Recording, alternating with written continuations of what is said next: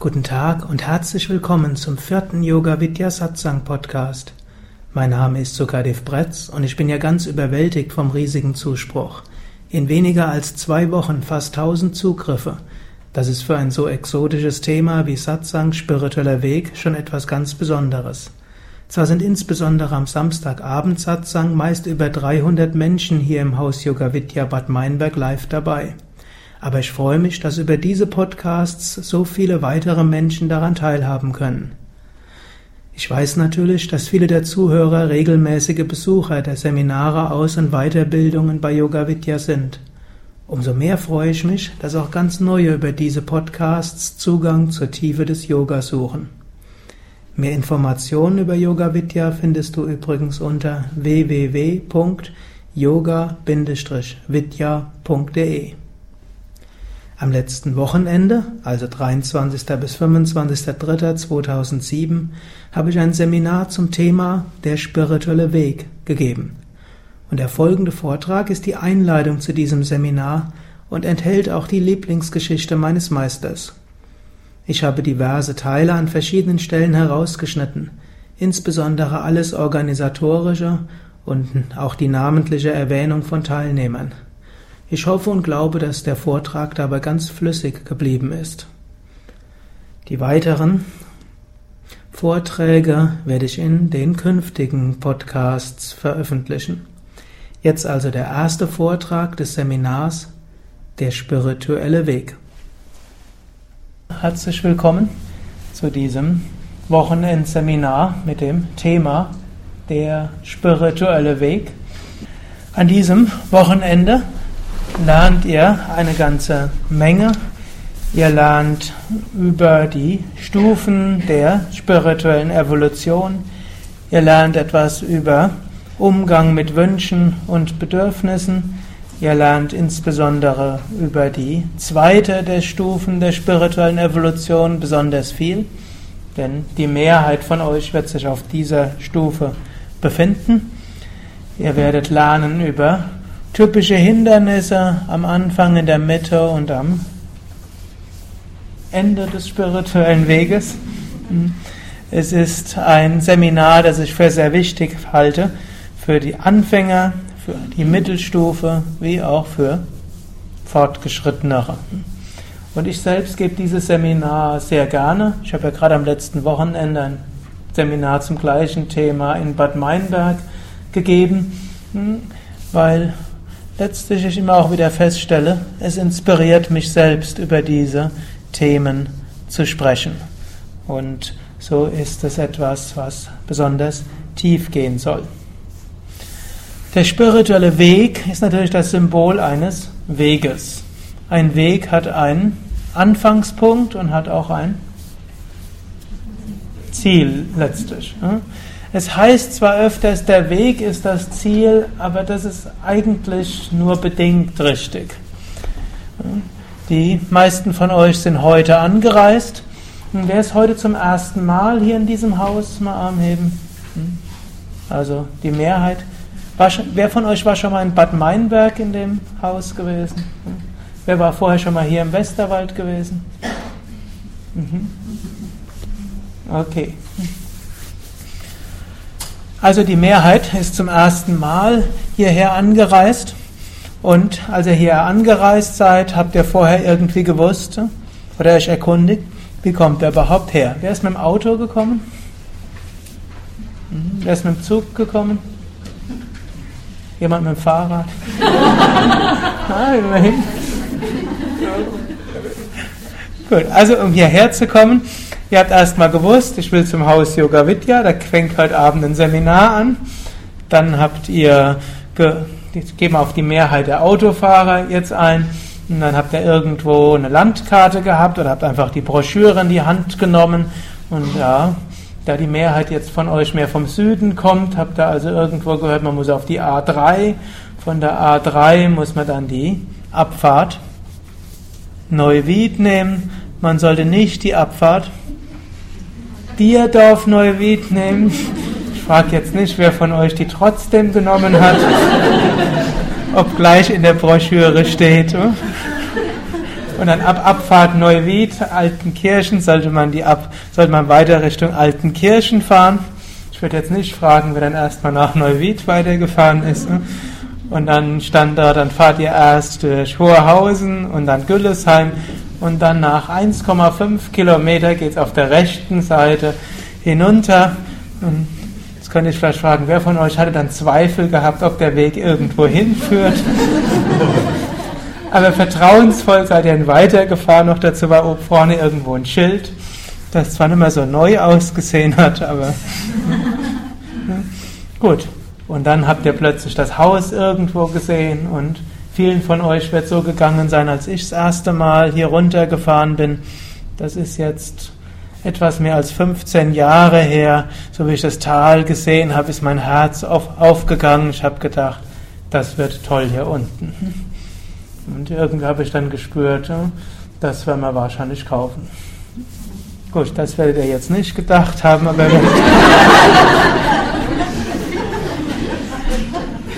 aber mindestens viele von euch werden gespürt haben, das ist ein idyllischer Ort.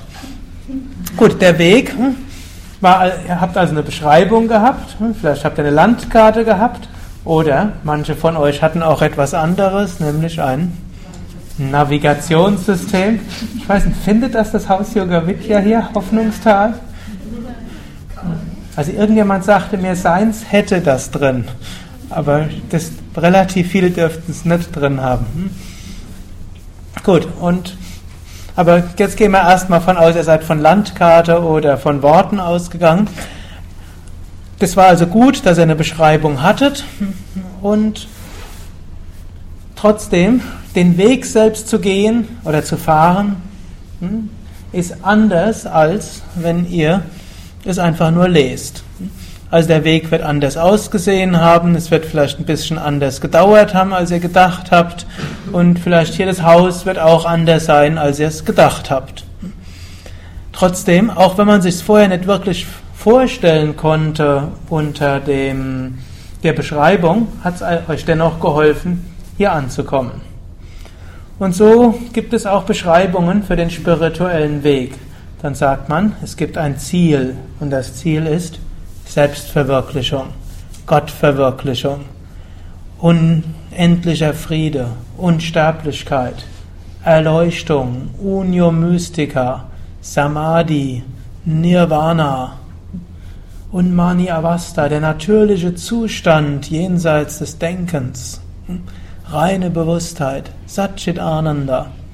So viele Worte finden die Yogis dafür. Und jeder stellt sich irgendetwas vor oder sagt gleich, kann ich mir gar nichts drunter vorstellen. Weshalb der Buddha ja es einfach Nirvana genannt hat. Es ist nichts, was man sich vorstellen kann. Aber das heißt nicht, dass man dann ins Nichts kommt, sondern es ist nichts, was man sich vorstellen kann. Es ist Sunyata, leer von allen Vorstellungen. Yogis nennen es aber mir Purna. Es ist die Fülle selbst. Es ist Brahman, die Erfahrung des Absoluten.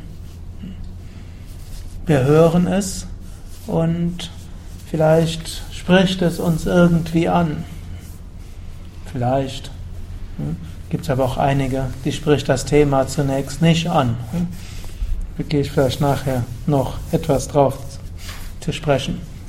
Aber es ist jedenfalls etwas, wo es heißt, da ist ein Ziel, da gehen wir hin. Und dann, wenn es ein Ziel gibt, gibt es auch einen Weg. Und dann kann man beschrieben bekommen, das sind so die Stationen des Weges.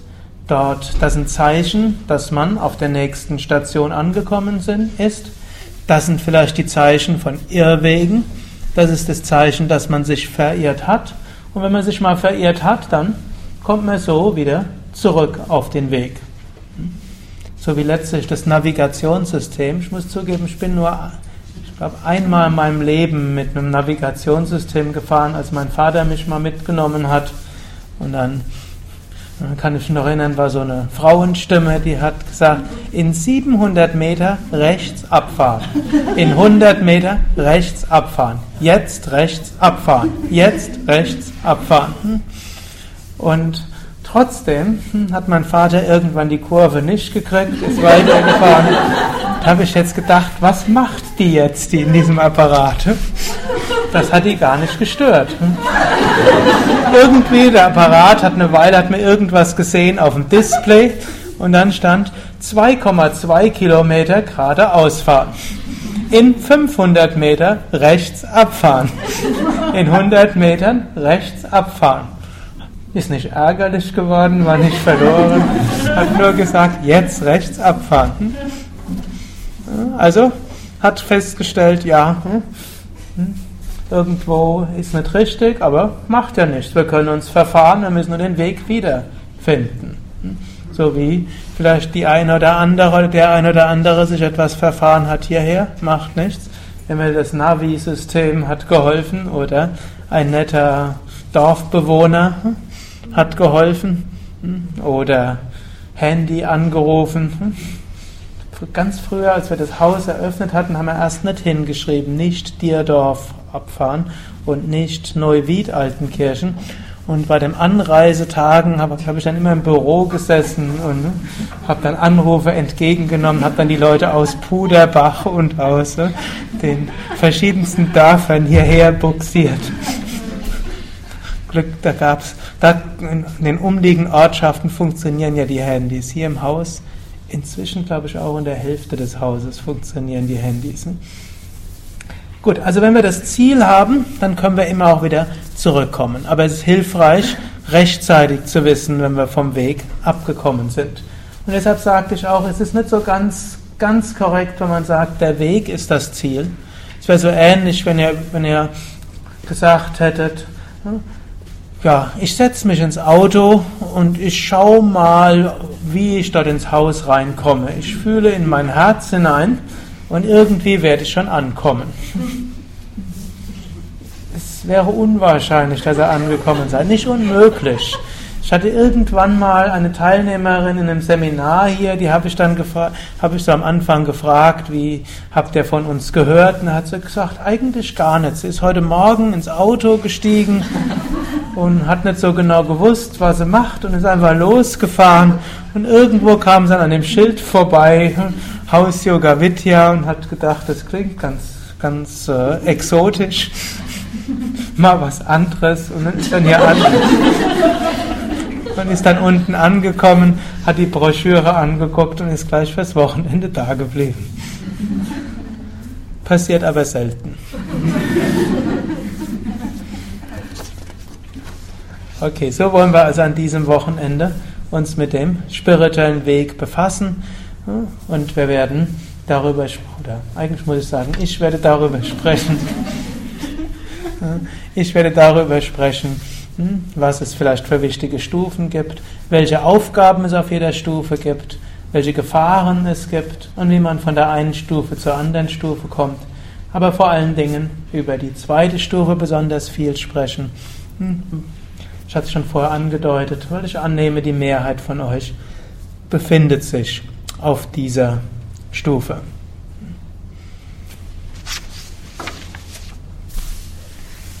Es geht um den spirituellen Weg und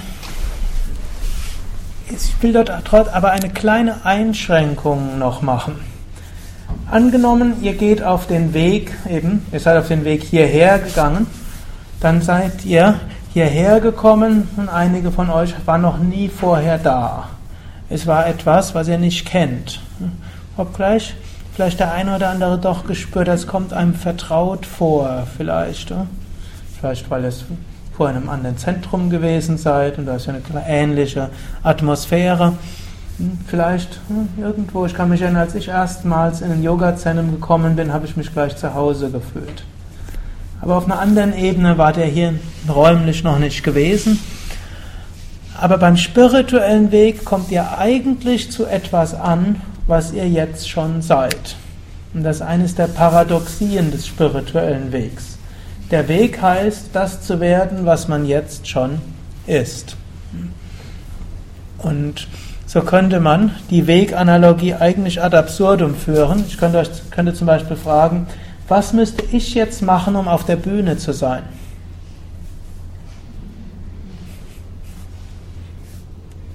Antwort?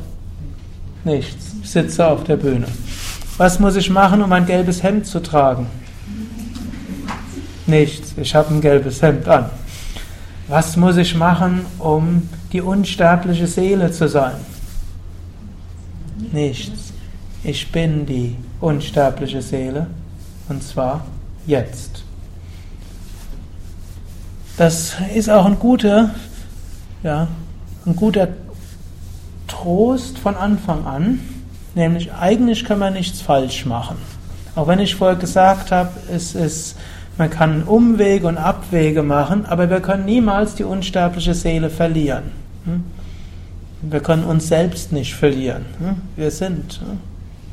Und von daher können wir nicht wirklich etwas, können wir vom höheren Standpunkt nichts Falsches machen. Und es gibt von einem höheren Standpunkt aus auch nicht die Gefahr, dass wir zu langsam sind oder dass wir irgendwelche Fehler machen, die nicht behebbar sind. Wir sind immer das unsterbliche Selbst. Aber auf einer anderen Ebene stimmt die Weganalogie natürlich trotzdem.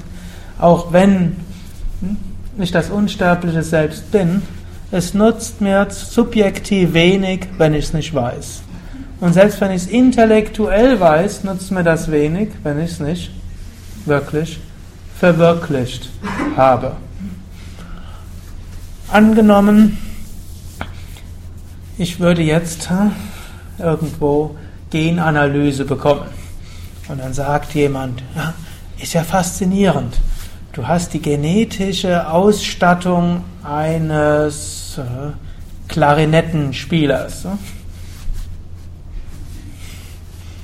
Die war dann immer schon da. Hm? Angenommen, es gäbe jetzt ein Gen, was einen prädestinieren würde für Klarinettenspieler. Vermutlich nicht, aber angenommen, es gäbe sowas. Hm? Gut, das hatte ich immer schon. Aber selbst wenn ich jetzt erfahre, ich habe das Gen eines Klarinettenspielers, was nutzt mir das? Wenig. Hm? Selbst wenn ich das Gen habe, dann habe ich nur die Veranlagung und dann nützt nur was, wenn ich tatsächlich spiele und es verwirkliche. Hm? Ich kann dann zwar ans, hm, wie, ich kann dann vielleicht mir eine Bestätigung schreiben lassen, hiermit bestätige ich, dass Sukadev die Veranlagung eines Klarinettenspielers hat. Aber weder ich habe was davon, noch andere haben was davon. Vielleicht haben manche etwas davon, dass ich im Übungsstadium nicht ne? Menschen die Ohren. Ne? Okay. Gehen wir also. Ich will noch ein anderes Beispiel geben, das manche kennen mögen. Ich habe ja auch ein Buch geschrieben, Yoga-Geschichten, und da steht es drin. Und es gibt auch, ne? manche haben auch schon Seminare besucht, und da wird es oft gebraucht. Es war eine, eine der Lieblingsgeschichten von Same Vishnu. Ich halte aber die Geschichte für ganz besonders wichtig, weshalb der Swami Vishnu sie oft erzählt hat. Und auch aus, ein Teil aus der Geschichte ist wie ein geflügeltes Wort geworden, schon bei Swami Shivananda, schon bei Swami Vivekananda, einem derjenigen, der Meister, die im 19. Jahrhundert die Renaissance des Yoga eingeleitet haben und auch beim Swami Vishnu. Und zwar ist das die Geschichte von Schafen und Löwen. Manche lachen schon. Hm? Also es war einmal vor langer, langer Zeit eine Löwenmutter, die war trächtig und im Moment der Geburt ist sie gestorben. Nur eines der Löwenbabys hat überlebt und das maunste und schrie nach seiner Mutter. Zum gleichen Zeitpunkt gab es eine Schafsmutter, die war auch trächtig und als sie gebar, waren alle Lämmlein tot geboren.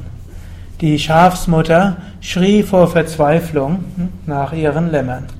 Und so fanden sich das Löwenbaby und die Schafsmutter, beziehungsweise die Schafsmutter fand das Löwenbaby, sie adoptierte das Löwenbaby, das Löwenbaby fraß die Milch von der Schafsmutter, es wuchs auf, fing an zu blöken wie ein Schaf, fing an Gras zu fressen wie ein Schaf und dachte natürlich, es wäre ein Schaf.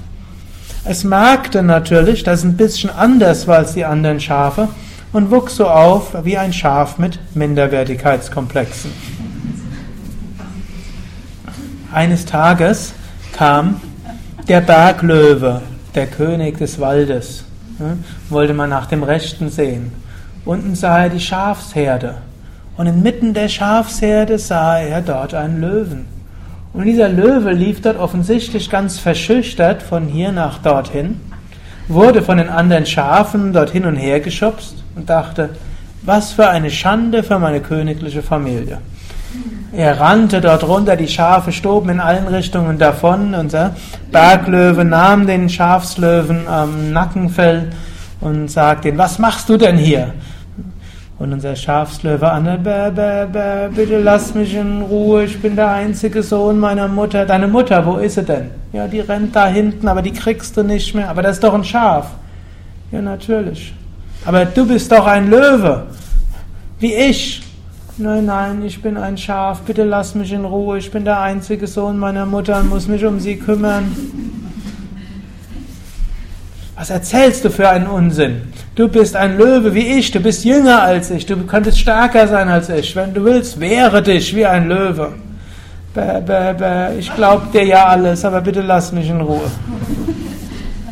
Ich werde dir beweisen, dass du ein Löwe bist. Und so nahm unser Berglöwe den Schafslöwe am Nackenfell, schleifte ihn zu einem See und sagte ihm, jetzt guck, was siehst du dort? Ich sehe gar nichts. Öffne gefälligst die Augen, ich tu dir schon nichts. Was siehst du jetzt? Ich sehe nur Wellen. Schnauf nicht so. Atme ruhiger. Atme drei bis vier Sekunden lang ein, Bauch hinaus, drei bis vier Sekunden lang aus, Bauch hinein. Was siehst du jetzt? Ich sehe dich zweimal. Schau genauer hin. Und unser Schafslöwe drehte den Kopf nach links, nach rechts. Plötzlich dämmerte ihm etwas. Er schaute fragend den Berglöwen an. Dieser nickte und sagte, Tattvam Asi, das bist du. Und unser Schafslöwe antwortete, Aham Simhasmi, ich bin dieser Löwe. Und zum ersten Mal in seinem Leben brüllte er wie ein Löwe und hatte niemals mehr Angst vor irgendetwas.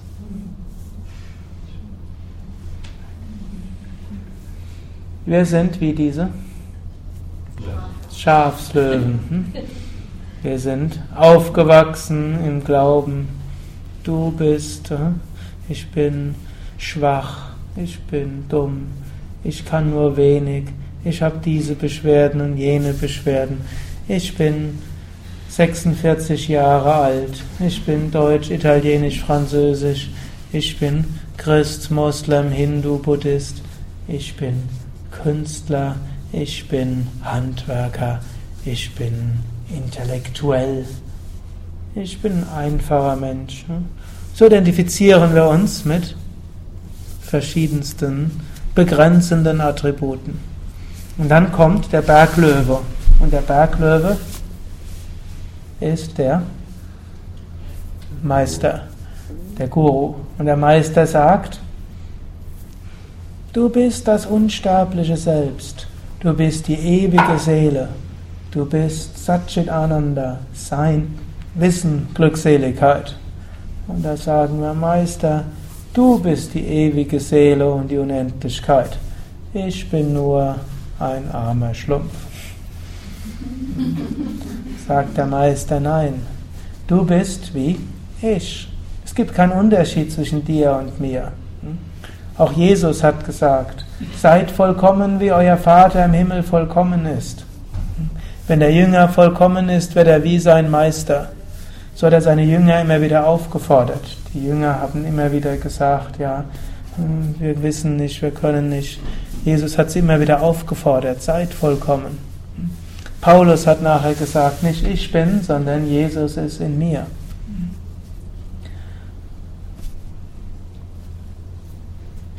Dann, im Unterschied zur Geschichte, schleift uns der Lehrer nicht wieder unser eigenen Willen zum See. Aber wenn wir mitgehen wollen und überprüfen wollen, bin ich das unsterbliche Selbst, dann symbolisiert der See unseren eigenen Geist, insbesondere eben die Erfahrung der Meditation. Zum See gehen heißt zu meditieren. fragt der Meister, gut, wie war, was hast du in deiner Meditation gesehen? Meister, ich habe nichts gesehen. Meine Knie haben mir wehgetan, meine Hüften haben mir wehgetan, mein Rücken hat mir wehgetan. Mhm. Sagt der Meister, übe regelmäßig Asanas, ne? die Yoga-Stellungen. Und bleibe regelmäßig in der Meditation sitzen. Irgendwann wird es angenehmer. Gut, irgendwann können wir bequem sitzen, fragt der Meister. Und was hast du jetzt in der Meditation erfahren? Antworten wir, Meister, ich habe nur Gedankenwellen gesehen. Ich habe daran gedacht, was ich heute gemacht habe, was ich heute stattdessen gemacht hätten, haben, hätte haben können, was die Menschen von mir gedacht haben, was ich machen könnte, anstatt jetzt hier da zu sitzen, was andere machen in der Zeit, wo ich hier sitze, was morgen sein kann, was morgen hoffentlich nicht ist, was ich morgen machen müsste. Das ist jetzt nur ein Ausschnitt aus den Inhalten unserer Gedanken sagt der Meister, ja, du musst dein Prana, deine Lebensenergie beruhigen, harmonisieren. Übe Pranayama.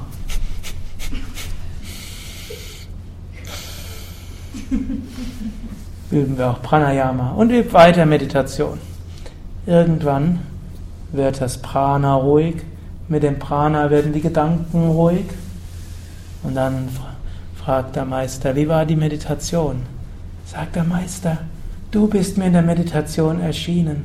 Es war so wunderschön, voller Wonne und Frieden und Ausdehnung. Sagt der Meister, nicht ich bin dir in der Meditation erschienen.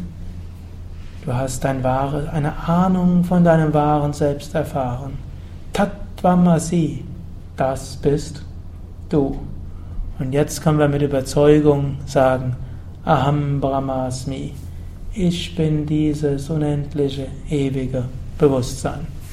Und dann braucht man niemals mehr Angst haben vor irgendetwas. Und das geflügelte Wort, auf das ich vorher Bezug genommen habe, auf das Swami Shivananda gerne Bezug genommen hat, ist Blöke nicht wie ein Schaf, brülle um wie ein Löwe von Vedanta. Das hat der Vishnu öfters gesagt, Swamiji, ich kann nicht. Hör auf zu blöken wie ein Schaf. Du bist das unsterbliche Selbst. Alles Wissen und alle Kraft ist in dir. Aber meist, aber Swamiji, ich bin noch nicht so weit. Gut, er konnte dann auch mal sanft sein, aber manchmal hat er auch gesagt, alle Energie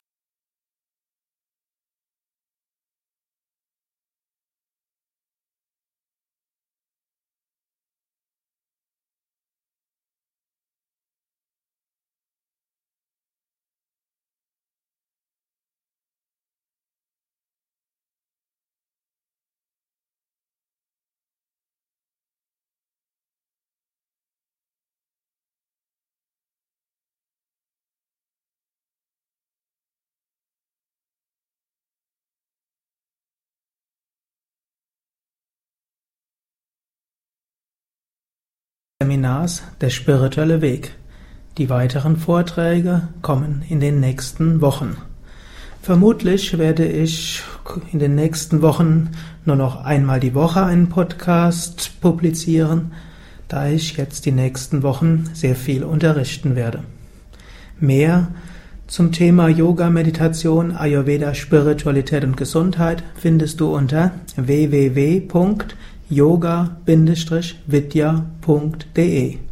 Da findest du das Seminar- und Ausbildungsprogramm der Yoga Vidya Seminarhäuser, Adressen von über 1000 Yogalehrern und den über 40 Yoga Vidya Stadtzentren, kostenlose Artikel, Bücher und zahllose andere Downloads zum, zum Thema. www.yoga-vidya.de ist vermutlich Europas umfangreichste Internetseite. Empfehlen kann ich dir auch unseren Shop www.yoga-versand.de. Wenn dir dieser Podcast gefallen hat, empfehle ihn doch weiter oder schreibe einen Kommentar in iTunes. Ich wünsche dir eine inspirierende Woche. Bis zum nächsten Mal. Alles Gute. Herzlichst, Sukadev.